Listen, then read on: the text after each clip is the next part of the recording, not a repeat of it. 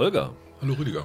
Nach der Friends Reunion, für welche Serie könntest du dir auch ein Reunion-Special mit Interviews und Highlights und Rückblicken vorstellen? Ach, ich glaube, sowas funktioniert nur, wenn eine Serie für eine Generation eine richtig große Welle gemacht hat. Und deshalb gibt es überhaupt nur eine Handvoll Serien, die sich dafür anbieten würden. Ich finde, das ist so ein US-Ding und die eine andere Serie, die mir einfällt, wäre wirklich Seinfeld. Ich glaube, da würde sich das am ehesten lohnen. Da weiß ich aber nicht, ob man den Kramer-Darsteller noch sehen will, der nicht zwischendurch seine Skandale gehabt. Mhm. Aber das ist eigentlich das Einzige, was mir an vergleichbaren Serien einfällt.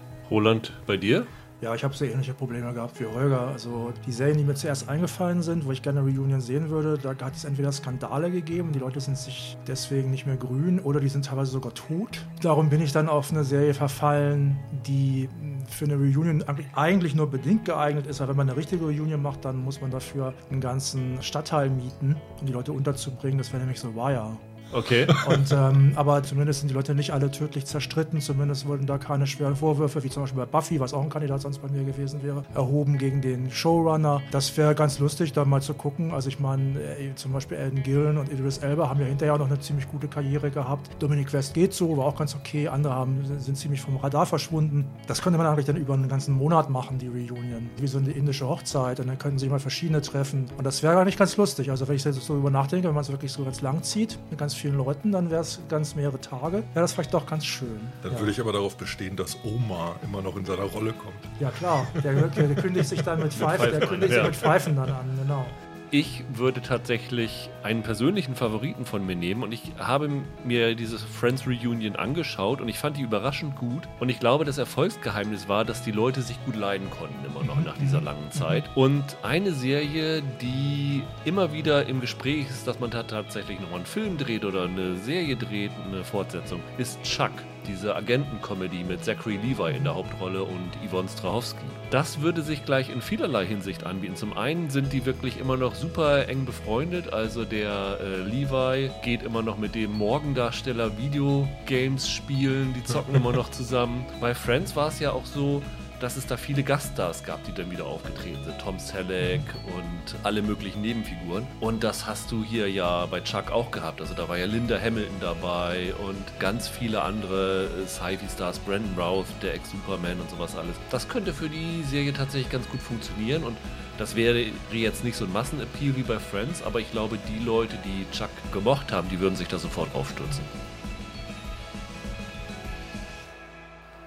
Hallo und herzlich willkommen zu einer neuen Ausgabe von Serienweise. Mein Name ist Rüdiger Meier und ich begrüße heute bei mir Holger Lübkemann. Wunderschönen guten Tag. Und Roland Kruse. Hallo. Ja, zum ersten Mal seit einem Jahr oder so sind wir zu dritt in einem Raum und äh, können gemeinsam diskutieren. Wenn wir vorher immer zu dritt oder zu viert waren, haben wir das ja immer virtuell machen müssen. Heute mal wieder ein ganz ungewöhnliches Erlebnis dafür haben wir tatsächlich auch zwei Serien dabei, die, glaube ich, viele Fans haben. Bei einer wissen wir es definitiv.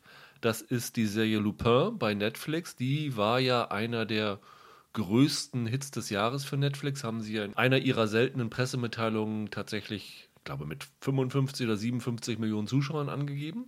70 Millionen habe ich. 70 sogar.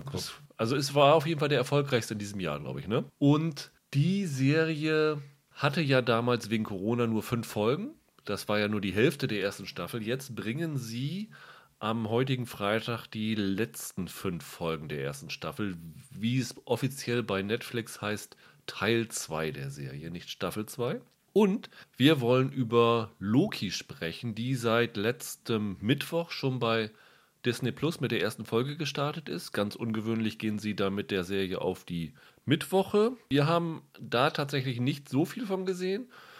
Holger und Roland haben aufgrund eines Versehens von mir nur die erste Folge gesehen, so wie ihr. Ich habe tatsächlich noch die zweite Folge in der Hinterhand. Werde da, glaube ich, aber auch nicht so viel drüber erzählen, weil man am Ende etwas erfährt, was ein bisschen spoilerhaft ist. Und das werde ich natürlich verschweigen. Und dann wollen wir am Ende vielleicht nochmal, weil wir es beim letzten Mal auch gemacht haben, ein Resümee, einen Rückblick auf Falcon and the Winter Soldier halten. Deswegen haben wir Michael nicht dabei, weil Michael die so scheiße fand, dass wir uns nicht schon wieder den Zorn der Marvel-Fans äh, zuziehen wollten.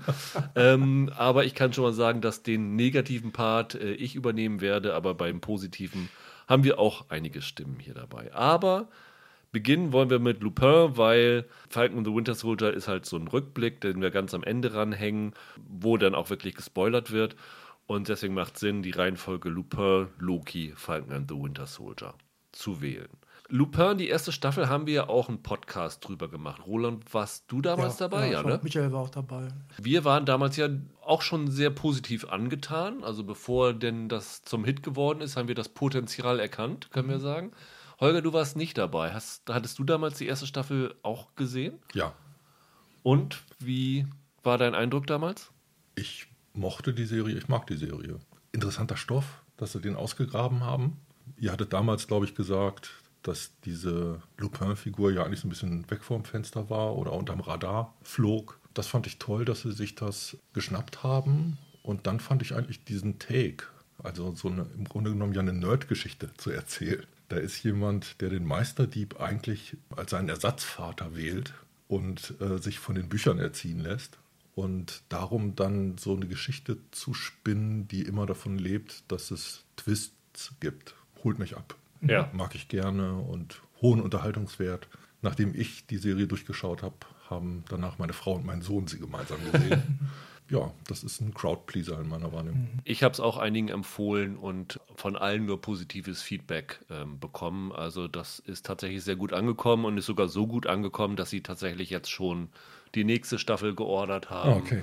Das heißt, es wird noch einiges an Lupin geben. Ja, ist die erste Hälfte haben sie ja dann mit so einem kleinen Cliffhanger beendet. Der Asson, der gespielt wird von Omar Sy, der war ja mit seiner Ex-Freundin und dem gemeinsamen Kind auf dem Weg in die Normandie in den Urlaub äh, mit dem Zug. Und als sie dort angekommen sind, ist der kleine Junge entführt worden. Sie Das- waren auf dem Weg zu so einem Arsène Lupin Festival. Ja. Etretat heißt der Ort, glaube ich. Ne? Den, den Ort gibt es tatsächlich wirklich, Ja. auf jeden Fall, ja. Jedenfalls war das das Ende und jetzt geht die zweite Staffel halt damit los, dass der Asson denjenigen sucht, der seinen Sohn entführt hat, der offensichtlich mit diesem Hubert Pellegrini zusammenhängt. Das ist ja dieser Geschäftsmann, der damals seinen Vater eingestellt hat und ihm den Dieb des wertvollen Colliers untergejubelt hat. Und ähm, der Vater hat ja daraufhin im Gefängnis vermeintlich Selbstmord begangen. Das war ja der Auslöser dieser Staffel, dass der Asson halt dieses Collier wieder entwendet hat, um sich an diesem Hubert Pellegrini zu rächen. Der Pellegrini ließ das natürlich nicht mit sich machen und hat einen seiner Schergen auf den Asson angesetzt. Und die Polizei ist nach dem Diebstahl auch hinter ihm her. Und ich weiß gar nicht, war in der ersten, im, am Ende der fünften Folge schon klar, dass der Polizist sich ihm anschließt bei der Suche? Also ich weiß, dass die Folge damit endete, dass, dass der Polizist ihn anspricht am. Strand. Der, ist, der ist auch auf dieser Ja, Promenade. der ne? ist auf dieser Promenade, wo äh, Hassan Diop und seine Ex-Freundin den Jungen suchen und nach ihm rufen und dann steht plötzlich der Polizist hinter ihm und sagt zu ihm Lupin. Ja, und dann geht's auch wieder los. Genau, jetzt. die Ja. erste Szene der sechsten Folge wiederholt so Mhm. die letzten zwei, drei Minuten, würde ich sagen, der, des Endes der fünften Folge Mhm. nochmal, um die Leute wieder reinzubringen. Youssef Gedira heißt der Typ, gespielt von Sufjan Gerab. Und dieser Auftakt dieser neuen Staffel ist so ein bisschen, dass die beiden sich dann gemeinsam im Auto setzen und diesen anderen Typen hinterherjagen. Ich muss sagen, dass ich den Auftakt dieser zweiten Hälfte nicht so gut fand wie die erste Hälfte der Serie, weil für mich hatte damals den Reiz ausgemacht, das hast du auch schon gesagt, Holger, dieses Heist-Gefühl, Assange plant was, er führt einen Diebeszug oder sonst irgendeinen klug, klug ausgeklügelten Plan durch und du weißt nicht genau, was gehört zum Plan dazu, was läuft schief, was hat er am Ende damit vor. Und ich hatte am Anfang das Gefühl, jetzt ist es so ein Verfolgungsthriller, so den ersten ein, zwei Folgen. Und war dann tatsächlich nicht so glücklich mit. Ich kann vor, schon voranschicken, das ändert sich für mich dann am Ende, aber ging es euch auch so oder Mir hattet exakt, gleich? mir geht es exakt genauso. Ja. Ich fand diese sechste Folge, also insgesamt, die fand ich regelrecht schlecht. Und ich habe gedacht, oh Gott, oh Gott, mon, mon Dieu.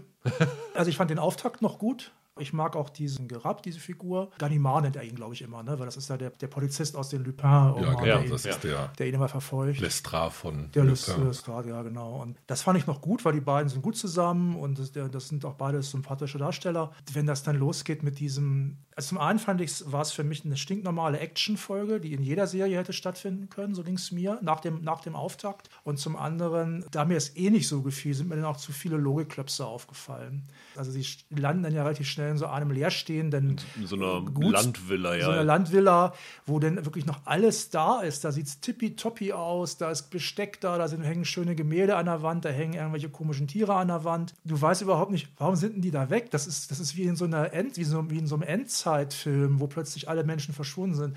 Und das fand ich total doof. Und dann habe ich gedacht, oh Gott, oh Gott. Und zum Glück wird es dann gleich ab der nächsten Folge wieder besser und steigert sich dann sogar eher noch. Äh, Gegenrede. Also ich glaube, was ihr ein bisschen runterspielt, ist die Größe des Cliffhangers am Ende der fünften Folge. Da wird sein Sohn entführt Ja. und das hat einen hohen emotionalen Impact. Dieses Vater-Sohn-Verhältnis ist, ja, wie soll man sagen, so eine der emotionalen Leitplanken für den Zuschauer durch diese ersten fünf Folgen. Und ich fand, dass diese Entführung überraschend kam, weil sie in Maßen ja auch, wie man im weiteren Verlauf dann auch sieht, so ein bisschen sinnlos ist und dementsprechend halt nicht erwartet. Und ihr habt komplett recht, was sich dann anschließt, ist eine Actionfolge. Aber was für mich überraschend gut funktioniert, ist ganz einfach, dass die auf so einem Spannungspegel einsteigen und im Grunde genommen mit richtig viel Tempo diese sechste Folge hinter sich bringen. Wo ich dir recht gebe, Roland, diese ganze Passage um dieses verlassene Landhaus ist es ja im Grunde genommen. Und ich glaube schon, in der Normandie werden viele verlassene Landhäuser rumstehen. Aber mit so viel Zeug drin? Das hat was Kulissenhaftes, Ja, ja, ja, natürlich. ja, ja. Mein Problem dabei ist eher, dass diese Figur von Assange nicht mehr so richtig funktioniert. Der ist die ganze Zeit eingeführt worden als der Mann mit dem Trick. Und dann gibt es so eine Szene, dass wir wissen, der Entführer ist in diesem Gebäude und er tritt davor, er tritt gar Ja. nicht, er befindet sich nicht in Deckung, er Ja. zeigt sich offen. Und man erwartet, der hat jetzt irgendeinen Plan, da soll jetzt irgendwas passieren, der versucht wieder die Situation in seinem Sinne zu manipulieren, irgendeine Form von Täuschung einzuleiten. Genau das passiert aber nicht. Das ist ein riesiger Mangel an jeder Form von Täuschung, Ja. wie das dann weiter abgespult wird. Der letzte Akt der Folge, wenn man so will, der hat was sehr Unbefriedigendes. Weil das Verhalten der Figur da so fehlerhaft wirkt. Was dann anschließt, ist allerdings nochmal ein Cliffhanger am Ende der Folge, Ja, ja. der eigentlich fast noch größer ist wie Ja. der Cliffhanger zwischen stimmt. den Teilen A und Auf B, zwischen dieser beiden. Teilen der Staffel. Diesmal ist es ganz interessant, wenn man sich die Spannungsbögen anguckt, wie die Folgen aneinander gebunden sind. Also äh, ich finde, dass es einen Bogen fünfte, sechste, siebte Folge gibt. Dann ist die achte eine Standalone-Folge und dann gibt es ein zweiteiliges Finale in 9 und 10. Das ist mir diesmal ganz eklatant aufgefallen. Fand ich, fand ich sehr viel sichtbarer als, als diese Struktur in den ersten fünf Folgen. Ich habe das Gefühl tatsächlich, dass mich das, äh, diese, diese sechste Folge, glaube ich, überhaupt nicht gestört hätte, wenn die zehn Folgen gleichzeitig rausgekommen wären. Dann Ja. wärst du in einem, einem Klar. Fluss gewesen und Ja. dann wäre es so eine Folge, die tonal vielleicht ein bisschen rausfällt, aber die jetzt überhaupt nichts gestört hat. Jetzt, in dem Moment, wo du jetzt eine neue Staffel anfängst, ist der erste Gedanke, den Roland auch hatte, oh Gott, geht das jetzt so weiter Ja, ja, und so. genau. Das ist aber, glaube ich, gerade der Punkt. Das ist nicht als neue Staffel geschrieben Genau, gewesen. genau, genau. Die haben Ja, wegen Covid ja. unterbrechen müssen. Genau. Und sie haben eher Glück gehabt, dass der Cliffhanger am Ende der fünften passte. Folge Ja. noch so einigermaßen Ja. funktioniert hat. Aber ich muss dann tatsächlich auch sagen, ich weiß nicht, ob's- ob dir das dann auch anders ging, dass äh, für mich ab Folge 6, 7 die Qualität wieder richtig angezogen hat und ich wieder den gleichen Effekt wie bei der ersten Staffel hatte, dass ich den Omar Sy unfassbar charismatisch, unfassbar charmant fand und das und das ist bei solchen Heist-Geschichten wie Oceans 11 immer wichtig, dass mich diese Sachen, die er macht, immer wieder überrascht haben noch, dass ich am Ende noch so einen Twist hatte, mit dem ich nicht gerechnet habe. Und dann habe ich, muss ich sagen, hat mir diese, diese fünf Folgen haben mir wieder riesig Spaß gemacht. Ja und nein. Also irgendwann, das war ja das, was ich eben gerade schon gesagt habe, hat so eine Figur so ein Verhaltensprinzip. Und wenn du diese Figuren durchschaut hast, weißt du für die späteren Folgen umso stärker, was wahrscheinlich noch kommt. Das engt so ein bisschen die Möglichkeiten ein. Und dementsprechend kann ich sagen, da tauchen dann zum Beispiel Figuren auf, wo ich sofort dachte, ah, das ist jetzt Teil des Tricks, das ist Teil der Doppelbödigkeit, die noch irgendwie kommen wird. Ich finde schon, dass es so, so ein leicht abflachendes Überraschungsmoment gibt, aber all das, was unterhaltsam ist, also diese charmanten Figuren, der gesamte Tonfall, das hat natürlich auch so ein bisschen was Naives, das hat was von alten Abenteuergeschichten. Ja. Also allein wie die Polizisten äh, gezeichnet werden. Ne? Eifrig, aber blöd. Ja. Ist im Grunde genommen der Grundcharakter für alle, wenn sie nicht ja. korrupt sind. Irgendwann sind das halt keine Charaktere, sondern so Prinzipien, die man vorgeführt bekommt, von denen man dann im Laufe der Staffel auch irgendwann weiß, äh, wie die ticken und was da so halbwegs passiert. Der Unterhaltungswert ist trotzdem extrem hoch. Also mich hat zum Beispiel überrascht ähm, die Tochter von dem Hubert Pellegrini, die ja in den ersten fünf Folgen auch schon dabei war, diese Juliette, gespielt von Clotilde Esme. Die bekommt jetzt gefühlt in der zweiten Hälfte mehr zu tun. Die Rolle wird ein bisschen prominenter, ein bisschen wichtiger. Und alles, was mit ihr zusammenhängt, hat mich tatsächlich ein bisschen überrascht, weil ich nie genau wusste, wie sie mit diesem Assange zusammenhängen. Arbeiten die zusammen? Äh, versuchen die sich gegenseitig auszustechen? Hat sie auch irgendwas in der Hinterhand? Ist sie nur eine Marionette für ihren Vater? Also was genau mit ihrer Figur zusammenhängt, wird nicht ganz so klar. Und das fand ich ziemlich gut. Also das hat mir am Ende dann tatsächlich auch so diesen Überraschungsmoment gegeben. Also ich habe es, vielleicht bin ich nicht so aufmerksam und nicht so clever, aber das war ein Ding, was ich nicht durchschaut, durchschaut habe. Glaube, was Holger meint, ist so ein bisschen, das kann ich zum Teil nachvollziehen, weil es ist ja klar, das läuft auf einen großen, ich nenne es jetzt mal Show, Showdown raus.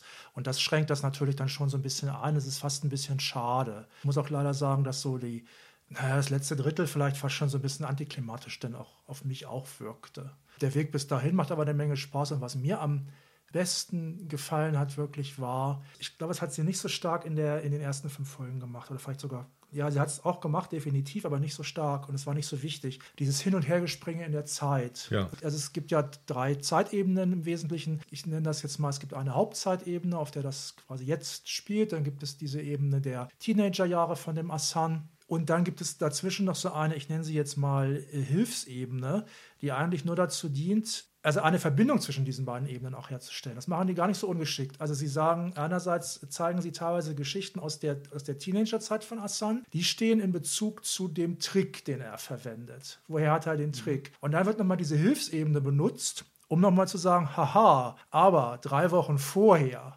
ja. hat er das und das gemacht, was wiederum aber auch zusammenhängt mit dieser Jugendebene. Sowas kann natürlich wahnsinnig in die Hose gehen und es gibt auch hier einige Sachen, die sind so ein bisschen sehr naiv und es gibt ein paar, die sind, finde ich, ziemlich clever und sehr amüsant. Ähm, aber die amüsanten sind, machen, haben mir teilweise dann so viel Spaß gemacht. Ist das die vorletzte Folge? Da gibt es eine relativ große Enthüllung sage ich mal. Die fand ich ziemlich klasse. Das machen sie wirklich ganz gut. Sowas kann ja gerade in so Caper-Movies und, und Heist-Movies ziemlich schnell nerven, dass man sagt, ja, aber übrigens, hahaha, es war eigentlich so und ähm, das Zirkuszelt, das haben natürlich wir bestellt, das sind gar keine ja. echten Clowns. Das kann natürlich wahnsinnig nerven und es kann, es kann regelrecht selbstverliebt und eitel wirken in manchen Filmen. Das ist hier aber nicht der Fall. Also ich zumindest hatte Spaß an der Cleverness der Macher.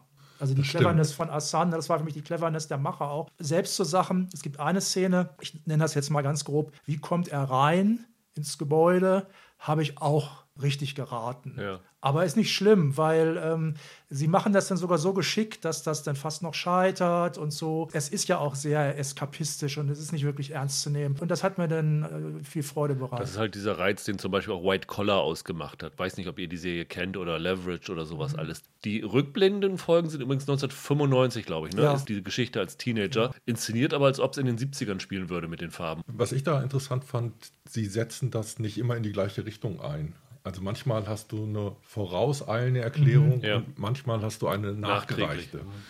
Und das lässt einen nicht immer sofort darauf schauen, mhm. was ist jetzt die Funktion dieses Teils, der ja. kommt, sondern man kann sich dem, dem selber so ein bisschen hingeben. Was ich sehr gut fand und was auch selten gut gelöst wird, ist das psychologische Verhältnis zwischen diesem jüngeren Selbst der Figur und ihm als Erwachsenen ich finde, das haben sie richtig, richtig klasse gemacht. Du hattest beim letzten Mal gesagt, dass eine Stärke der Serie der Umgang mit Rassismus ja, ist, ja. wie das eingewebt ist. Das hast du hier auch in einigen mhm. Szenen. Mhm. Einmal, wenn es um diese Geige geht ja, zum Beispiel. Nachdem du mich darauf aufmerksam gemacht hast, ist mir das hier auch noch stärker zutage getreten, als ich das in der mhm. ersten Staffel vielleicht so wahrgenommen habe das ist wirklich teilweise virtuos, wie die damit mhm. umgehen. Mhm. Das ist ein, ist ein ganz dicker Pluspunkt. Und da geht es zum Beispiel darum, Erfahrungen als Jugendlicher, die er dann später einsetzt für seine Maskeraden. Ja.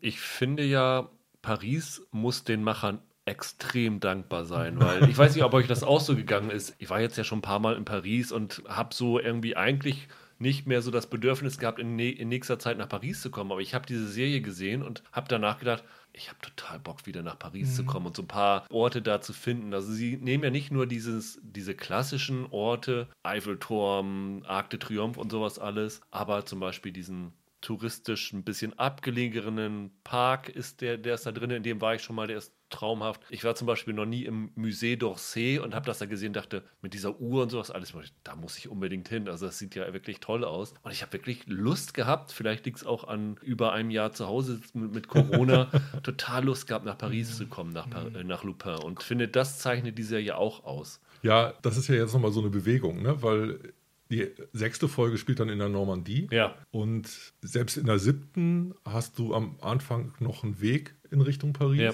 Und ab da habe ich das Gefühl, wird Paris immer schöner. Und am Ende hast du so ein fast so ein leeres, nächtliches Paris mit mhm. der Seine und den Brücken. Ja, auf jeden Fall. Wenn da keine Gelder der Tourismusbehörde geflossen sind, haben die Produzenten also sich dumm angestellt. Ich finde, es wird dann aber auch nicht zu touristisch eingesetzt. Nein, nein, das fand ich halt absolut halt nicht. Das haben wir in der ersten Staffel auch schon gesagt. Ja. Die, diese Orte, wo er äh, gewohnt hat. Das waren ja eher so die, ähm, die Vororte da. Das haben sie dann auch gezeigt. Auch zum Beispiel die Katakomben werden dann ja auch noch ja, eingebunden. Das fand ich zum total. Beispiel auch sehr, sehr nett gemacht und das wirkte dann nicht irgendwie blöd oder sowas. Hat mir auch, hat mir auch gut gefallen. Auch so ein Ort, wo ich dachte, Katakomben habe ich jetzt noch nie Interesse dran gehabt, mhm. aber es sieht irgendwie äh, interessant aus und es macht einfach Spaß, diese Serie. Das kann man einfach nur noch wiederholen und das wird auch diese, diese fünf Folgen werden auch wieder ein Hit werden, weil sie mhm. behält ihren Ton dann mhm. trotz diesem vielleicht anfänglichen, einmaligen Aussetzer doch bei und ähm, die Leute wissen tatsächlich genau, also hier George Kay und seine Autoren, George Kay war ja auch bei Killing Eve dabei, ähm, die, die wissen, wie man das Publikum zufriedenstellt, muss man einfach sagen. Erstaunlich, dass sie jetzt zwei andere Regisseure hatten. Ne? Der eine war, glaube ich, das ist eigentlich so ein Typ Second Unit, der hat die sechste und siebte Folge gemacht und ja. die letzten drei, das ist dieser Regisseur, der plötzlich Papa mit Oma C gemacht hat. Okay. ich hatte nur geschaut, ob, ob die beiden Regisseure der ersten Staffel wieder dabei waren, aber es war nicht der Fall. Nee, Le Terrier war nicht dabei. Das war aber wahrscheinlich so, dass sie tatsächlich vor der Staffel das als zehn Folgen ausgelegt haben, gesagt, ja, Le Terrier, du machst den Auftakt.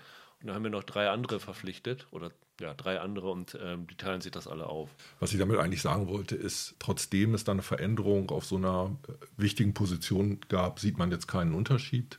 Und ich schließe mich genau dem an, was du gesagt hast. Wer Spaß an der ersten Hälfte der Staffel hatte, wird bei der zweiten Hälfte den gleichen Spaß haben. Ja, glaube ich auch.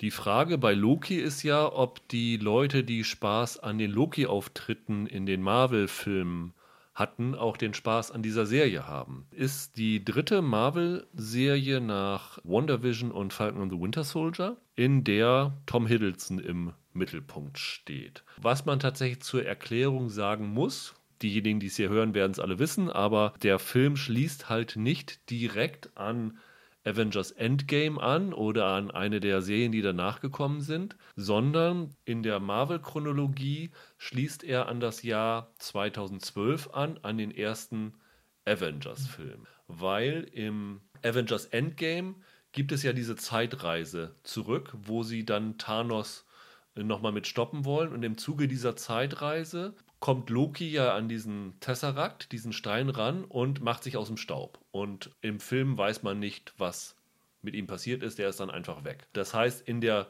normalen Marvel-Chronologie ist Loki tot, weil er wurde in Avengers Infinity War von Thanos getötet. Mhm. Und jetzt hat er sozusagen durch den Tesseract eine alternative Zeitlinie aufgemacht, die ab dem Jahr 2012, also nach den Ereignissen von Avengers Endgame abzwackt. Und das ist im Grunde die zugleich komplizierte und simple Grundidee von Loki. Ab jetzt wird es kompliziert. Ab jetzt wird es kompliziert, ja. Denn in dieser Serie wird neben Loki die Time Variance Authority eingeführt, die in den Marvel Comics dafür zuständig ist, dass der geplante Ablauf der Zeit eingehalten wird.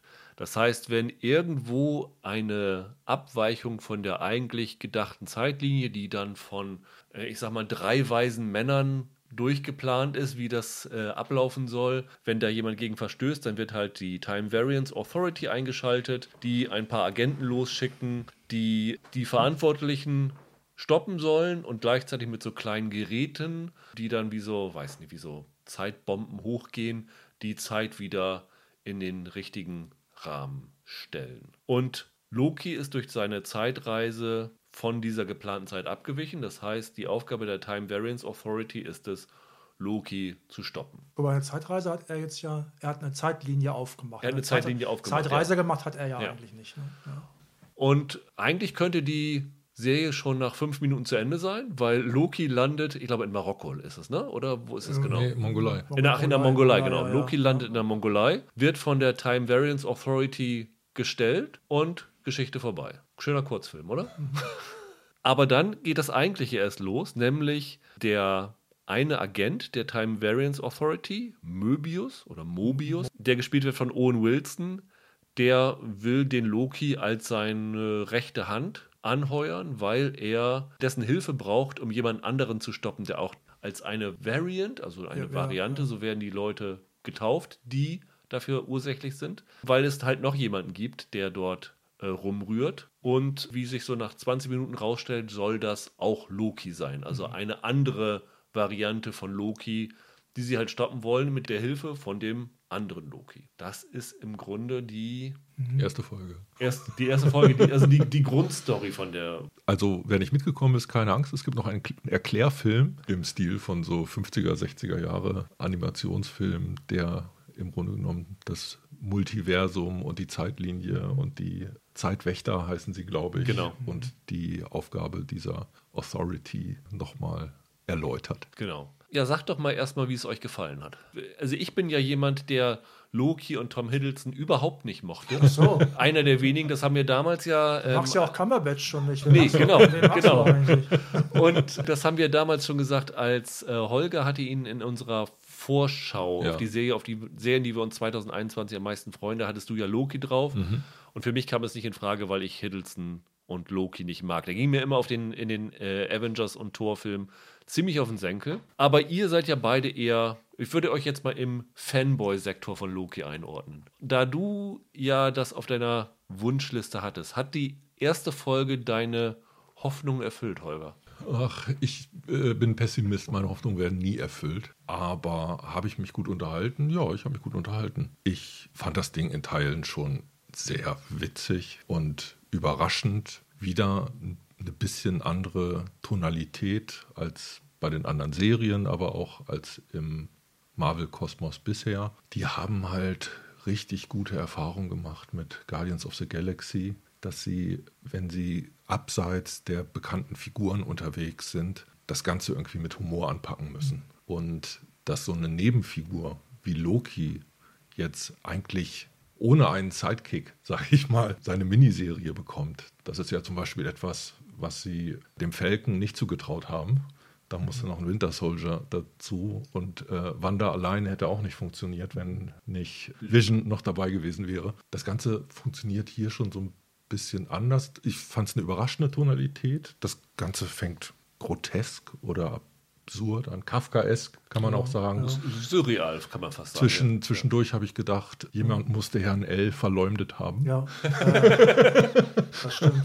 Das liegt auch ein bisschen daran, diese ja, Time Cops nennen wir sie mal. Das ist ja so eine Behörde. Die ziehen einen Großteil des anfänglichen Humors daraus, dass unser Gott aus Asgard plötzlich ja einer Behörde gegenübersteht mit Formularen und Regeln, an die er sich halten muss und bitte ziehen Sie eine Nummer. Es hatte auch so ein bisschen was von Time Bandit, so, so Terry Gilliam auch, oder? Ja, es hat vor allem was von, ich glaube, sie heißen Time Guardians, ne, die ja. Obermotze. Ich dachte, jetzt hättet ihr am besten noch gleich Time Lords nennen können. Weil dann sind wir wirklich bei Doctor Who. Also ich musste, ich musste ganz oft an Doctor Who denken. Das okay. sah aus wie eine teure Doctor Who-Folge, fand ich mal teilweise. Und das meine ich jetzt weder, weder positiv noch negativ. Also bei Doctor Who ist ja ich hatte auch mal so eine harte Doctor Who-Phase, die ist aber inzwischen vorbei. Aber es ist ziemlich nah dran. Jetzt Meinst du von, Von der Handlung her auch. von der Erzählung? Von der? Erzählweise, also dieses Dr. Who ist ja auch ein Time Lord halt und so und kann auch durch die Zeit reisen, hält sich dann bevorzugt im, äh, im Großbritannien unserer Tage auf. Hier diese ganze Zeitgeschichte, ich sag mal, es sieht gut aus, aber es sieht ja nicht wirklich super teuer aus. Es ist ganz hübsch gestaltet, aber abgesehen von dieser einen Szene, wo man mal so diese Umgebung, durch so ein Panoramafenster diese Umgebung sieht von, diesem, von dieser Zentrale da, da sieht man da nicht besonders viel, was jetzt, ähm, also selbst solche Ansichten sieht man heute in jedem von intelligenten Leuten gemachten B-Film. Meine ich jetzt nicht negativ, das ist ja okay, es sieht, es sieht okay genug aus. Es haut mich nicht total aus den Latschen. Ich sag mal im Gegensatz zum Beispiel zu dem später auch nicht mehr so gut aussehenden, aber zu dem Anfang von Falcon and the Winter Soldier, der wirklich äh, kinoreif sauteuer aussieht, diese Action-Szene. Und das hier hält sich, sagt gleich, nee, komm hier, das ist hier, hier geht es um was anderes, total, auch total okay. Ich will auch keine Action sehen, passt da auch nicht hin in die Szenen. Das ist dann teilweise ein bisschen Doctor Who-mäßig. Also man muss dazu sagen, dass diese erste Folge ja sehr viel erklären muss und erstmal diese, diese Time Variance Authority, die ja im MCU noch nicht eingeführt ist, erstmal erklären muss. Die erste Folge spielt sich zu 80 Prozent in diesem Hauptquartier Ja. ab. Das heißt, du hast noch nicht so einen großen Look in diese weite Welt. Was ja schon absehbar ist, so wurde es ja angekündigt, ist, dass sie ja immer noch jemandem anderem hinterherjagen. Das heißt, die Locations werden gewechselt. Und im Trailer hat man ja schon gesehen, ein äh, postapokalyptisches New York mit dem äh, Stark Tower. Du hast gesehen, irgendwie ein Ding, wo Loki offenbar als Präsident kandidiert. Das heißt, die große weite Welt werden wir erst später sehen. Von daher finde ich, kann man von dieser ersten Folge noch nicht so richtig ablesen, wie aufwendig und teuer das ist. Äh, Der Look, muss man sagen, diese Time Variance Authority dieses Hauptquartiers ist 70er Jahre Verschwörungsthriller, oder?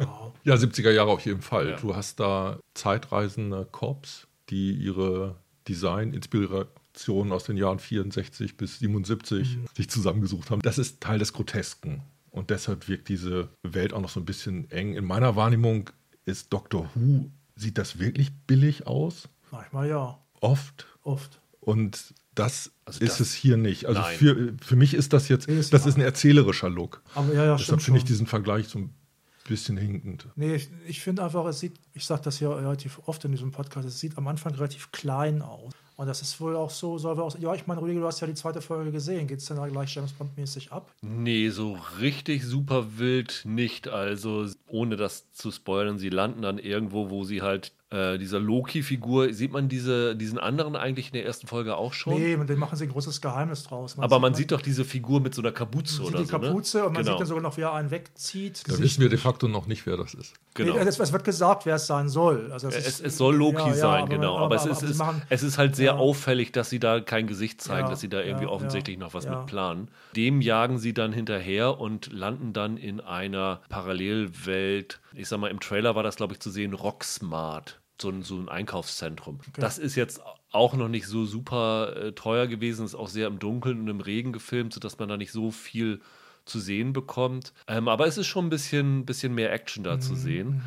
Holger, du hast eben diese, diese Agenten quasi, die die jagen, erwähnt. Da vielleicht noch kurz erwähnen, eine der Agentinnen wird gespielt von Wunmi Mosaku, die in ähm, Lovecraft Country schon so eine für mich Offenbarung war. Die war für mich das absolute Highlight hier. Die finde ich. Äh, Mhm. Das war die Ru Ruby, war das. genau, ne? das war die Ja. Ruby. Die macht hier ihre Sache auch wieder sehr, sehr gut. Der Cast wird noch weiter bedient. Ne? Ja. Also die Richterin ist ja auch aus Lovecraft Country. Gugum Bata Raw, ja. Ich habe noch gar nicht gesagt, wie ich es fand. Ihr, Ja. denkt, ihr denkt alle, ich finde es schlecht, weil ich Ja. gesagt habe, es, es wird so klein. Nee, ich habe mich gut unterhalten gefühlt. Ja. habe das gerne geguckt. Ich fand, äh, was mich vor allem beeindruckt hat, war eigentlich, ich fand, fand Owen Wilson super. Owen Wilson ist eine ja, Sensation, fand ich ja. super. Ich, hab den, ich glaube, ich, ich glaube, ich habe jetzt auch im, in wirklichem Leben nicht alle Owen Wilson-Filme gesehen. Ich, ich glaube, ich habe den noch nie so gut spielen sehen. Okay. Ja. Und ähm, ich finde den auch gut zusammen mit Hiddleston. Ich gehe sogar so weit zu sagen, die Chemie zwischen dem und Hiddleston ist besser als die Chemie Zwischen zwischen und Falcon und Winter. Soldier.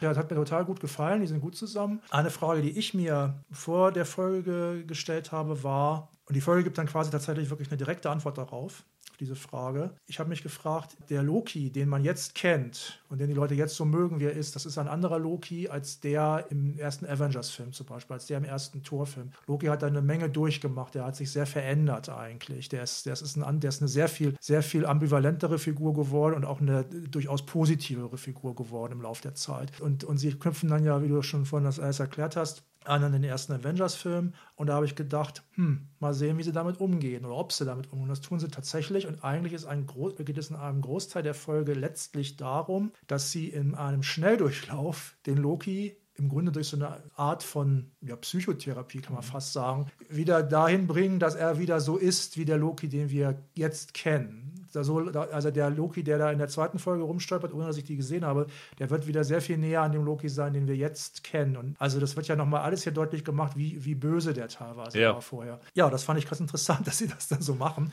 Und sie machen das ganz gut. Eine Läuterung im Schnelldurchlauf. Eine Läuterung im Schnelldurchlauf. Also er wird sich, er wird sich klarer darüber, was er eigentlich will und warum er eigentlich solche Sachen macht, die er macht und so. Und, und dass er eigentlich mit seinem Bruder vielleicht, also Thor, vielleicht doch ein, ein ganz gutes Verhältnis eigentlich, eigentlich lieber hätte. Das machen sie aber ganz gut. Und sowas kann ja auch total in die Hose gehen, machen sie aber ganz gut. Nö, das fand ich dann nett und da bin ich mal gespannt, wie das weitergeht. Das ist auch wirklich die Besonderheit dieser Folge. Vielleicht liegt daran auch, dass diese Welt so ein bisschen klein ist. Also du hast diese groteske Behörde und was in der grotesken Behörde stattfindet, ist eigentlich so eine Art psychologisches Verhör, das auch überraschend langgestreckt ist, ja. Äh, wo ich so dachte, äh, wann kommt denn jetzt der nächste Plotpoint oder wann verändern sie hier was? Aber da wird richtig gebohrt, was die psychologische Charakterfestigkeit von Loki angeht. Und was dann stattfindet, vor 14 Tagen hattest du mit Michael einen Podcast über beste Serienenden. Ja. Und ich glaube, da habt ihr auch darüber geredet. Es gibt ja immer diese Serien, wo dann nochmal so ein Best-of gezeigt wird. Genau. Ja. Und von der Struktur hast du das jetzt an den Anfang einer Serie gestellt.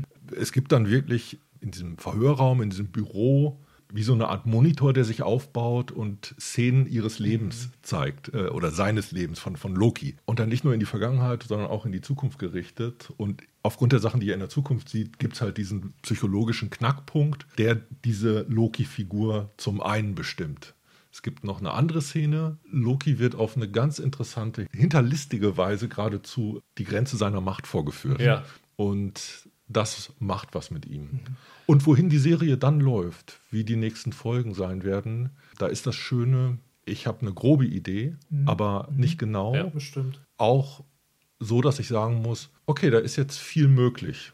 Sie haben natürlich Andeutungen ohne Ende, da können wir jetzt wahrscheinlich noch eine halbe Stunde drüber reden. Aber ich bin erstmal hooked, ich, ich ja. bin drin. Weiterhin ist es so, dass Loki für mich eine interessante Figur ist, aufgrund seiner Doppelbödigkeit. Ich mag Hiddleston Owen Wilson, finde ich, macht, was Owen Wilson macht. Alles, was der macht, ist Augenzwinkern. Ne? Der kann nicht mhm. anders. Das ist irgendwie, wenn, wenn du Wilson castest, hast du irgendeine Form von Ironie, die da mitläuft. Mhm. Und selbst in den ernstesten Situationen, wenn er den Mund aufmacht, äh, gibt es eine ironische Grundierung. Das ist aber auch immer eine Form von Doppelbödigkeit. Mal gucken, wo die Figur noch hinläuft. Also für mich ist auch Owen Wilson das Highlight und wie Roland schon gesagt hat, die Chemie zwischen Hiddleston und Wilson ist super und die ist so super, dass ich als Loki-Hasser diese erste Folge tatsächlich richtig gut fand und auch die zweite Folge richtig gut fand. Ich hatte wirklich Freude daran. Also Unterhaltungswert ist extrem hoch. Ähm, ich fand Hiddleston der, der genießt das richtig, diesen mhm. Loki zu spielen. Also mhm. ähm, irgendwo in dem Interview habe ich gelesen, dass äh, die Kate Herron, die die Regie geführt hat, die hat Hiddleston angeheuert, vorher eine, eine Loki-School für alle Autoren und Regisseure abzuhalten, ja wo, wo äh, Hiddleston dann eine Stunde referiert hat über die Besonderheiten seiner Figur, weil er sich offenbar so in diese Figur reingesteigert hat, dass er die gesamte Comic-Historie von Loki kennt und sowas mhm. alles. Also der genießt richtig, diese Figur zu spielen. Und ich finde, das merkt man auch. Das ist die erste von den drei Marvel-Serien, wo ich das Gefühl habe, hier ist eine Figur, die richtig Spaß daran hat, in einer Serie zu sein. Bei Anthony Mackie und äh, Sebastian Stan hatte ich, habe ich immer so, ja, die träumen eigentlich davon, die Helden ihres eigenen Kinofilms zu sein und für die ist das eher eine lästige Pflichtaufgabe. Und WandaVision war eher so eine Fingerübung. Und hier habe ich wirklich das erste Mal das Gefühl, dass hier jemand wirklich Spaß an dieser Geschichte hat. Und das fand ich wirklich klasse. Was ich übrigens auch interessant finde, ist, ich habe das Gefühl, dass Kevin Feige, der übrigens das fand ich ganz interessant. Ich habe den Michael Waldron gesprochen und habe ihn mit Showrunner angesprochen und er sagte, äh, nee, nee, ich bin hier nur, nur der Headwriter. Und die Kate Herron, die alle Folgen inszeniert hat, ist auch nicht Showrunner. Offensichtlich ist bei Marvel so ein Konstrukt, dass Kevin Feige da so oben drüber steht, dass es keinen Showrunner wirklich gibt, sondern nur so ein, so ein Headwriter. Aber ich habe das Gefühl, dass und das war etwas, was ich mich vor den Marvel-Serien gefragt habe, äh, ob sie versuchen, in den Serien das Gleiche zu machen, was sie in den Filmen machen, oder ob sie das Medium Fernsehen oder Streaming, aber das Medium Fernsehen reflektieren. Mhm. Und ich habe jetzt nach der dritten Serie das Gefühl, dass sie das Letztere machen, weil du mhm. hattest mit WandaVision eine ja, Serie, die das TV-Urgestein Sitcom verarbeitet hat. Du hast mit Falcon and the Winter Soldier so eine klassische Action-Serie, wie es hier auch viele gibt. Und das hier ist für mich eine klassische Krimiserie eigentlich. Äh, diese Konstruktion, dass dieser Möbius den Loki anheuert, um mit ihm Fälle zu lösen oder einem mhm. Täter auf die Spur zu kommen, hat mich so an so ungleiche Ermittlerduos, Mentalist, Castle, Numbers oder sowas mhm. erinnert, dass sie da sozusagen auch etwas nehmen, was man in Serien schon hundertfach gesehen hat und dem Ganzen dann einen Marvel-Spin verleihen. Und ich finde, das funktioniert extrem gut in diesen ersten zwei Folgen. Es ist auch sehr viel Science-Fiction drin, ne, finde ich. Also ja, das ist natürlich doch, immer dabei. Also du, du, bist doch auch, du bist doch so der große, wie hieß es hier, Quantum Leap-Fan. Ja, ja. Also da in der, in der Serie entfernt ja, auch ein bisschen dran. Ja, mal gucken, was draus wird. Ne? Mhm. Also mhm. dieser Krimi-Vergleich, ich habe jetzt ja nur die erste Folge ja. gesehen, deshalb war der für mich noch nicht so naheliegend, weil das, was ein Fall sein könnte, nur so von weitem abstrahlt in der, in der ersten Folge. Ist das in der zweiten oder der ersten Folge, wo äh, Loki da in den Archiven sammelt und so? Ich glaube, es ist in der zweiten Folge. Also ähm, du hast in der zweiten Folge sehr viel an Recherche, Fallarbeit, sowas alles. Okay. Deswegen habe ich für so diesen, diesen Krimi-Vergleich bei mir und halt, weil du hast halt diesen professionellen Ermittler und diesen Quereinsteiger, der dabei hilft. Das mhm. war für mich so ein irgendwie ein ganz offensichtlicher Vergleich. Also die erste Folge ist für mich immer noch, äh, Loki wird der Kopf gewaschen ja. und diese Figur wird irgendwie auf den Pott gesetzt und muss jetzt mhm. für sich rausfinden, wer bin ich, wo will ich hin. Ab da laufen wir dann los in die anderen fünf Folgen der, der Miniserie. Meine Hauptbefürchtung wäre eigentlich, dass sie zu kompliziert Time Loop Geschichten und ich begegne meinem früheren oder ja. späteren oder alternativen Ich verwursten, dann könnte ich vielleicht ein bisschen das Interesse verlieren, weil ich finde, das ist eine Schwäche dieser ganzen letztendlicher Zeitreisemotive, die da mit drin stecken und diese, diese alternativen Welten. Das ist oft so ein bisschen Lat pour Lat und so ein Hirnschwurbelspiel. Ähm, das ist ja quasi Dark, oder?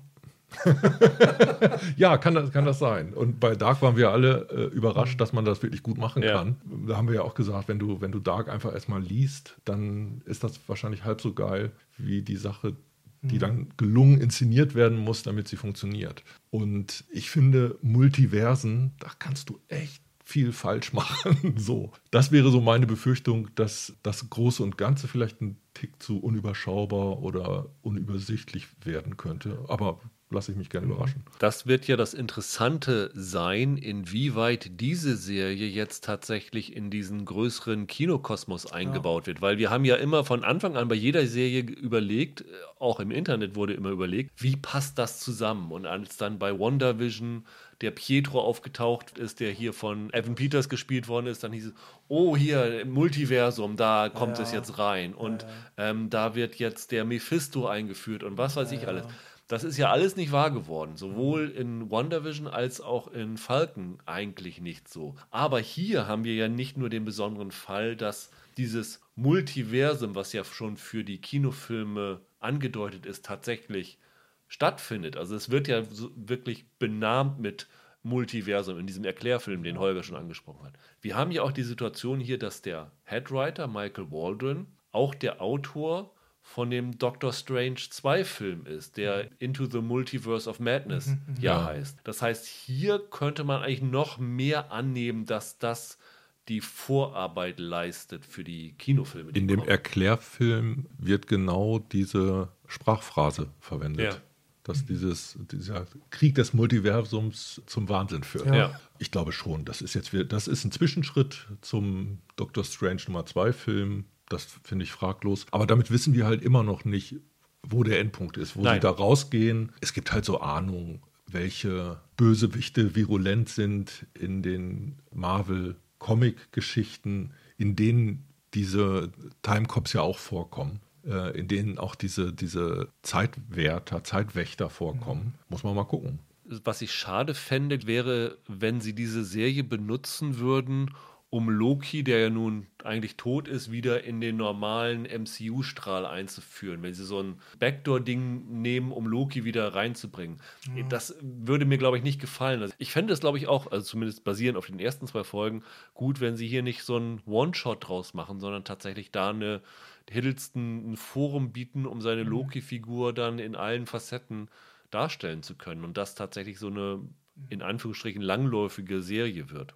Ja, aber da glaube ich nicht so richtig dran. Ja, ich fürchte es auch. Also in den Comics gibt es ja diese Marotte, wenn du so willst, dass diese Helden immer wieder auf Null gestellt werden. Das ist immer Ja. wieder eine neue Origin-Story dann für, was weiß ich, Morales heißt er so, als dunkelhäutiger Ja. äh, Spider-Man gibt. Und irgendwann werden wir bestimmt auch im Kino-Universum wieder einen neuen, jungen Iron Man haben. In irgendeiner Art und Weise wird das kommen. Die Frage ist, ob sie sowas wie dieses Multiversum als Hebel benutzen dafür. Es gibt zum Beispiel wohl einen Strang, wo Loki irgendwann in einen jüngeren Körper gerät, In den Comics meinst du? in den Comics. Ja.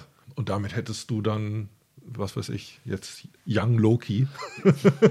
Gibt es, gibt es nicht sogar auch Lady Loki oder sowas alles in den Comics?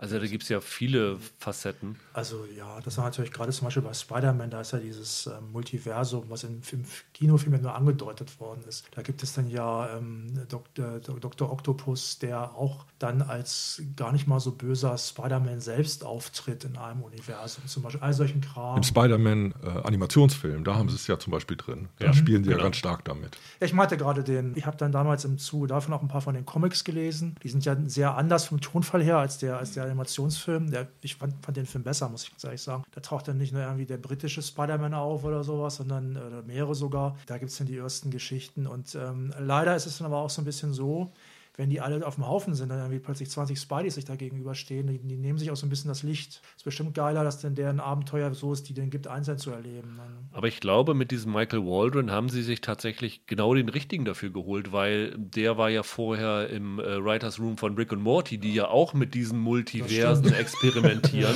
Der kennt sich aus mit Der kennt sich Hirnschwurbel. aus, ja, genau, ja, mit ja. Hirnschwurbelei.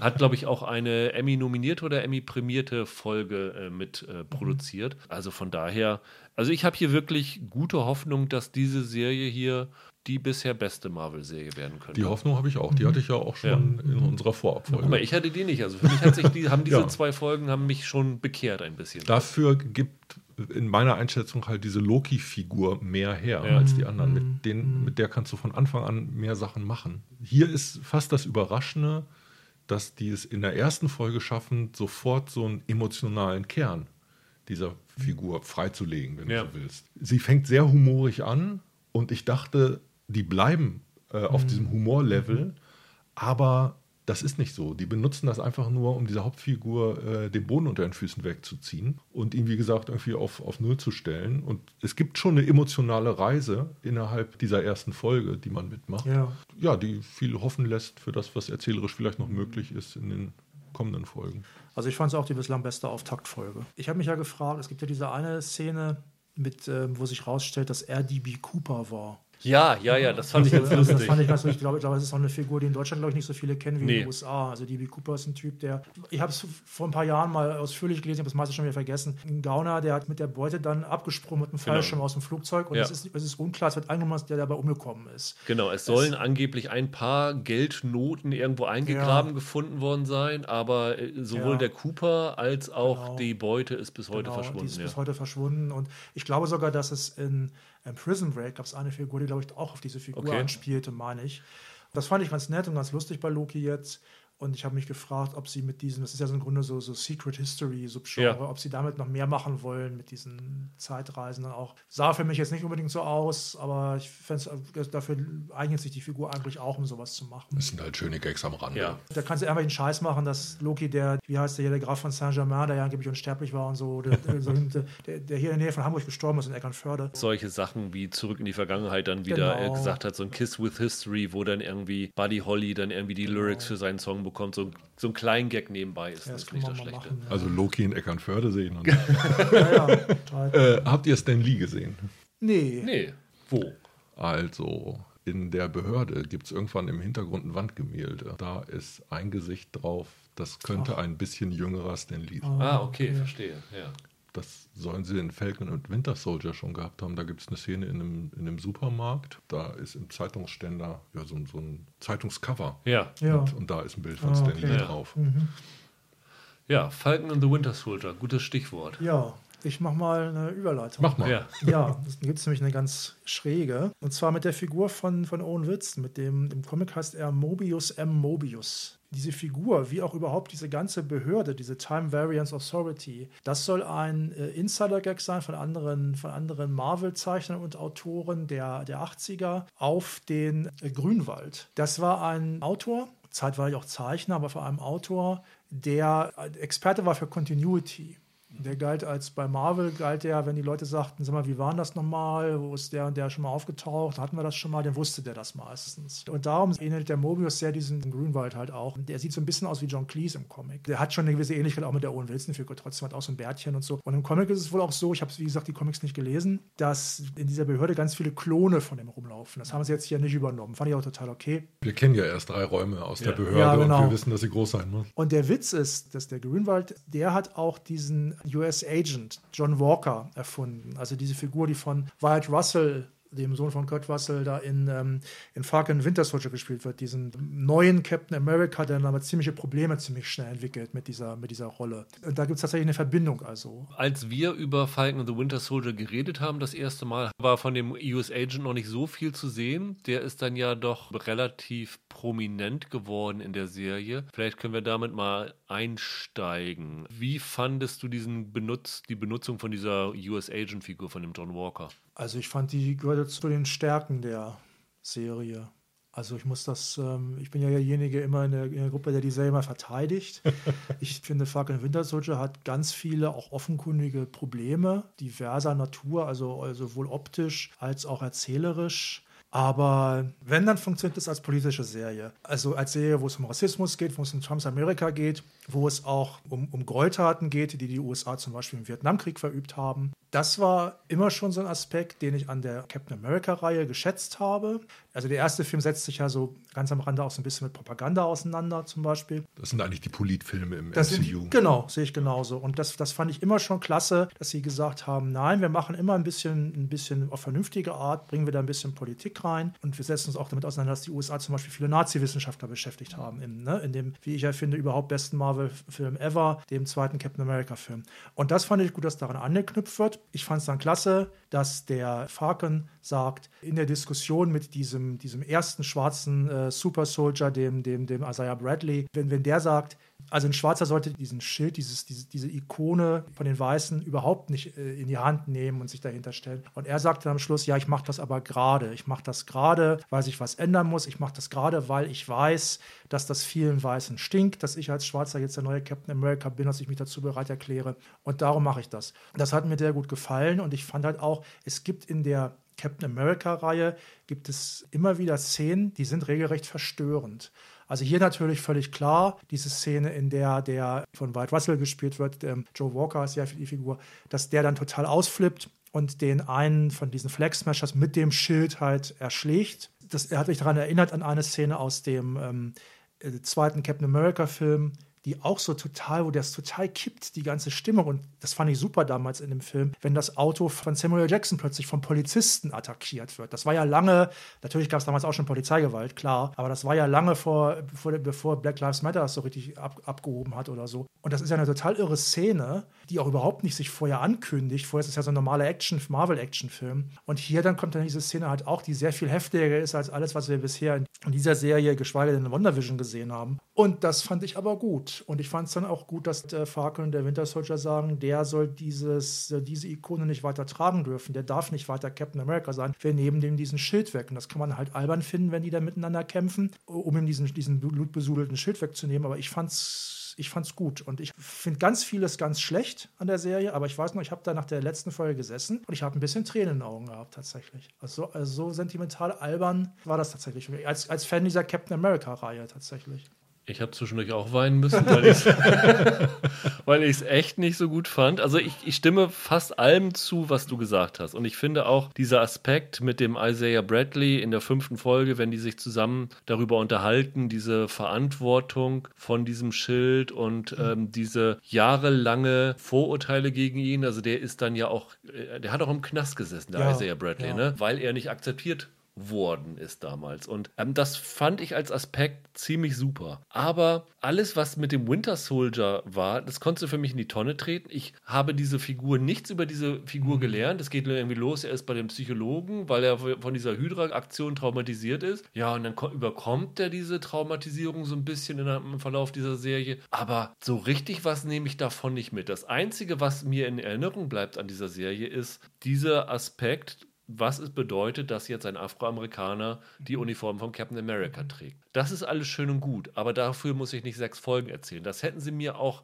in äh, Captain America 4 am Anfang erzählen können, weil dass er Captain America wird, das weiß ich seit dem Ende von Avengers Endgame. Da hat diese Serie nichts gebracht. Die hatten ja nur, haben sie dann hier zwei, drei mögliche Kandidaten ins, ins Rennen geworfen. Am Ende ist er das doch wieder. Aber was das bedeutet, finde ich, hätte man als Nebenstrang in einem Captain America-Film mindestens genauso gut machen können. Also, dass er dann als Captain America in Aktion tritt mhm. und halt nicht akzeptiert wird und sich dann auch mit diesem Isaiah Bradley trifft und dann sozusagen auch diese Hintergründe erfährt. Ich finde, für mich hätte es diese Serie absolut nicht gebraucht und das waren für mich wirklich sechs verschwendete Wochen, muss ich sagen. Ich weiß nicht, Holger, du warst ja beim ersten Podcast nicht dabei. Wie war denn so dein Eindruck von der Serie? Licht und Schatten. Wie immer. Ja, genau. Ich nenne es ein differenziertes Bild haben.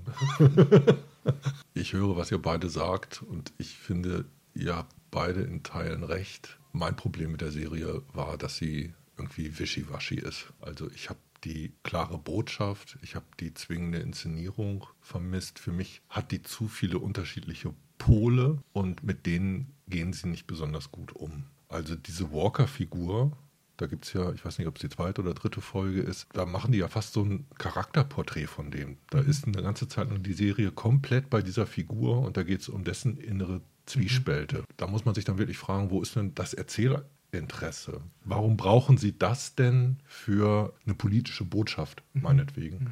Da hätte vielleicht auch einfach ein Vorführen der Figur, eine ja. Draufsicht ja, genügt. Klar. Und da brauche ich, äh, brauch ich keine innere Stimme von, von der. Das gleiche mit dem Winter Soldier ich fand die Szenen jetzt gar nicht so schlecht, äh, die sich um den gerankt haben. Das lag, glaube ich, daran, ich habe den Darsteller bisher als wirklich so eine Nebenfigur wahrgenommen und ich fand, dass der Szenen tragen kann. Ich war eher verwundert, dass der funktioniert hat, wenn er allein im Bild ist. Für mich war dann eher eine Schwäche die Mackie-Figur. All das, was jetzt im Grunde genommen um die neue Definition von Schwarzen in der amerikanischen Gesellschaft und Kultur. Wichtige Botschaft, total richtig. Gar keine Frage, dass die erzählt werden muss. Für mich wäre das ein Marvel-Film gewesen, den hätten sie vielleicht machen müssen. Ja. Aber diese Form, da brauche ich das nicht. Was die gemacht haben, ist den Wettbewerb ums Schild mit drei Figuren. Allen drei Figuren haben sie sich irgendwie so hinterrücks genähert und diese eine große, klare Erzählung hat für mich gefehlt. So gut die politische Botschaft dann ist, ist die dann aber gleichzeitig auch so ein bisschen zu einfach. Also das ist ja im Grunde genommen ja ein Schwarzer wird Captain America, also erzähle ich jetzt über die Konflikte, warum es was Besonderes ist, dass ein schwarzer mhm. Captain America wird. Das ist in gewisser Art und Weise leider durchsichtig, weil wir alle von diesem Rassismus natürlich mhm. wissen. Vielleicht ist das für Amerika als Selbstbespiegelung dieser Gesellschaft was anderes als ja. für ein weltweites Marvel-Produkt, ne? dass wir da eine andere, ja. andere Draufsicht haben. Da interessiert mich das America in Captain America halt ein bisschen zu wenig. so. Eins meiner Probleme damit war ganz einfach, dass die Attraktivität, was an Captain America als Figur, als Prinzip geil ist, dass das zu wenig rübergekommen mhm. ist. Und das ist vielleicht auch deshalb nicht so richtig rübergekommen, weil die Zeichnung der Bösewichte eine ziemlich unklare für mich das gewesen stimmt. ist. Für mich sah das so aus, als ob die eigentlich gegen linke Aktivisten kämpfen.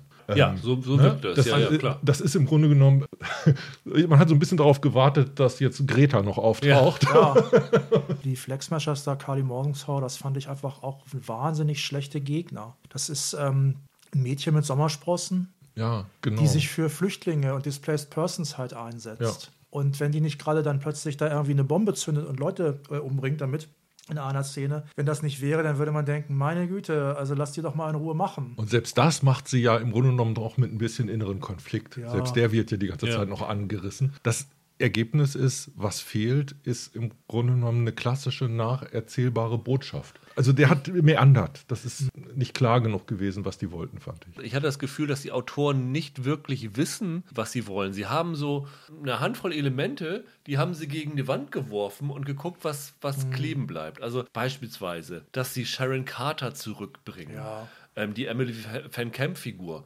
Was sollte das? Die hat, ja. die hat überhaupt nichts zu tun. Sie wussten mhm. auch nicht wirklich, was sie mit der anfangen nee, soll. Stimmt. Die taucht dann mal wieder auf, dann ist sie wieder weg, dann ist das sie stimmt. mal wieder kurz da. Daniel Brühl als Simo. Das einzige Nutzen war, dass er sein Tanz-Internet-Meme gebracht hat. Das war eins der Highlights der Serie. Ich fand den auch total überflüssig in dieser Serie. Ja, erzählerisch war er überflüssig, ja. aber trotzdem in den Szenen, in denen er war, fand ich, hat er äh, Mackie und den anderen Typen ziemlich an die Wand geklatscht. Ja, auch. Also das war der eine Charismatiker da ja. vor der Kamera. Ich habe wirklich teilweise gedacht, oh, das ist schauspielerisch vielleicht echt eine andere Liga als Mackie. Ja, ja. also ich hatte auch das Gefühl so ein bisschen wie was, was ihr gesagt habt über, über, über Hiddleston. Der hatte Spaß an der Rolle. Ja. Also der hat sich da, es ist wirklich eine kleine, belanglose Rolle. Also selbst unter den Marvel-Schurken, Simo ist echt noch nicht, nicht so super bekannt. Und er hat das Beste damit gemacht und er hat äh, Spaß. Also ich, äh, ich habe in, in, der neuen Entertainment Weekly übrigens, habe ich gesehen, das ist in dem vorne diese Zitate, die Zitate mhm. der des letzten Monats, die wichtigsten. Da war unter anderem dieser Spruch drin, der mir auch aufgefallen war, dieser Dialog im Flugzeug, in der dritten Folge, wann das ist, wenn, wenn Daniel Brühlern sagt, ja, Troubleman, das ist das große Album, das fasst die ganze afroamerikanische Erfahrung zusammen. Und dann sagt Anthony Mackie zu, zum Winter Soldier, du er ist ein komischer Typ, aber er hat recht. Das hatten sie jetzt zum Beispiel dann auch als, als wichtiges Zitat da äh, veröffentlicht, weil es halt einfach witzig war und weil, weil Brühl das dann ähm, gut rüberbringt. Und ich war ein bisschen traurig, dass der dann irgendwann aus der Serie raus war und dann so ein bisschen von der, von der Dora Minasche da mit, mitgenommen wird, der auch ich übrigens auch gut fand, diese, diese Leibgarde von, von, von Black Panther. Ja, das war fun aber er hatte, wie Holger schon sagte, inhaltlich nichts nee. dazu beizutragen. Und auch so eine Geschichte, dass sie jetzt diesen Joaquin Torres da einführen, der ja offensichtlich der neue Falcon werden soll, weil er ja dann von dem Sam diese, diese alte Uniform dann mhm. bekommt. Den, wer, war, wer war das nochmal? Dieser Armeesoldat, mit dem er immer in Kontakt ist. Ah, okay, ja. Und die Figur Joaquin Torres, der wird zumindest in den Marvel Comics irgendwann der Falcon. Und mhm. ähm, so wie es hier angedeutet ist, ist das wohl auch jetzt die Idee dahinter. Aber dann muss ich doch den auch im Verlauf der Serie dann einmal zeigen, dass er noch der Falken wird. Ansonsten ist diese Figur doch, äh, was soll das? Das ist auch so ein bisschen Marvel-typisch. Ne? Ja. Das ist eine Form von Fanservice. Für diejenigen, die die Anspielungen ja. kapieren, sind die Anspielungen drin. Und sie werden vielleicht irgendwann wichtig, aber wenn sie auch nochmal wichtig werden, erklären wir sie noch. Also mich hat wirklich gestört. Also ich fand die Serie nicht gut geschrieben. Ich fand sie inhaltlich ausgewalzt also das hätte für mich keine sechs Folgen sein müssen, auch wenn sechs Folgen ja erstmal nicht nach viel klingt. Aber trotzdem hatte ich das Gefühl, dass sie nicht genug haben, um das zu füllen und deswegen irgendwelche Sachen noch dazugeklatscht haben, weil sie irgendwie auf ihre 240 Minuten kommen mussten. Verglichen mit WandaVision und den ersten ein, zwei Folgen von Loki ist Falcon und the Winter Soldier für mich mit Abstand der schwächste Versuch bisher und hat so ein bisschen die Vorurteile, die man hatte, bestätigt. Also Michael sagte ja, oder ich glaube Michael sagte es, oder was sagtest du das in der Vorschau? Was interessieren mich diese beiden Körper? Ja, ganz so stark habe ich es dann nicht wahrgenommen, als ich es gesehen habe, aber das liegt ganz einfach daran, ich bin ein dankbarer MCU-Gucker. Mhm. Also ich freue mich dann auch, wenn die Leibgarde aus Wakanda wieder genau. auftaucht und ich habe Brühl gern in der Rolle gesehen. Aber das, was ich schon gesagt habe, das Ding ist zu lang, es fehlt die klare Botschaft. Ich fand, erzählerisch haben sie wenigstens einen Pol zu viel. Was mir, glaube ich, eigentlich fehlt, ist der emotionale Kern. Und so, wie sie rausgehen, hätte man diesen emotionalen Kern ganz klar bei der Mackie-Figur andocken müssen. Und ja. das kriegen sie nicht hin. Seine Familiengeschichte da zum Beispiel, das ist doch eigentlich völlig Wumpe, oder? Ach, ich fand die gar nicht so schlecht, aber du hast natürlich recht. Ja, aber das, ist, das ist unbedingt nötig ist es nicht. Nee, das ist, aber das ist so eine Backstory, die, die kannst du irgendwie in äh, zwei Zeilen am Telefon erzählst du das Gleiche darüber wie das, was. Das, das machen die in jedem Fast and Furious-Film am Ende, wenn ja. sie beim Grillen zusammensitzen ja. mit der Familie. Und dann sagt, dann sagt Familie. Diesel, Familie ist wichtig. Ja, genau.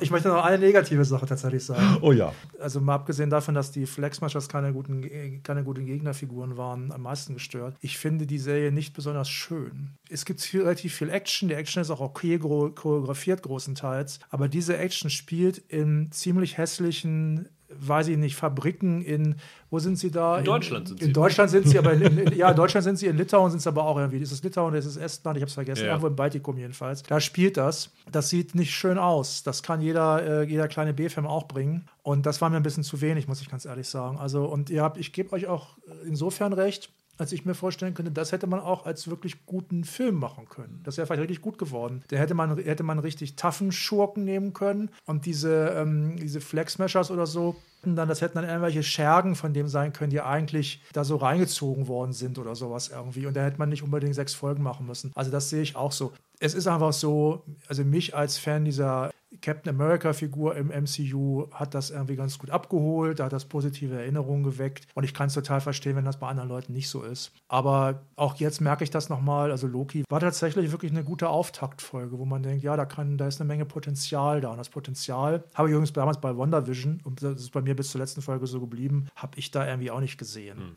Hm. Ich finde die ersten 15 Minuten Loki haben schon mehr Scherze als der komplette ja. Winter Soldier. Ich muss sagen, bei Falcon and the Winter Soldier habe ich wirklich nur einmal gelacht und das war unfreiwillig, ähm, als sie in Deutschland in dieser Autogarage waren und ich gesehen habe, dass sie die Plakate mit Google Translate offensichtlich äh, stimmt, gemacht haben. Stimmt, ja. Da stand dann irgendwie. Ja.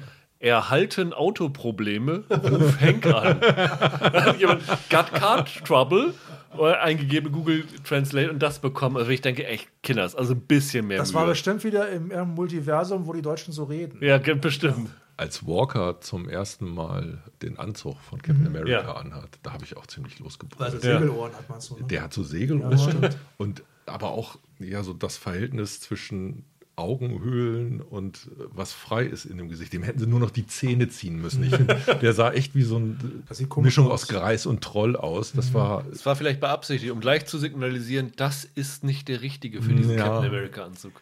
Ja, ist ein bisschen strange, weil ich meine, der Russell sieht ja gut aus, der Typ. Wenn sie gewollt hätten, hätten sie das auch ein bisschen anders schneidern können, ja, ja. aber das haben sie nicht. Dann sollte das, das für heute gewesen sein. In der nächsten Woche werden wir auf jeden Fall über eine neue Starsplay-Serie sprechen, nämlich It's a Sin, die neue Serie von Russell T. Davis, der ja diesen Years in Years gemacht hat, die ja auch schon sehr, sehr gut war. Bis dahin, habt ein schönes Wochenende, macht's gut, ciao, ciao.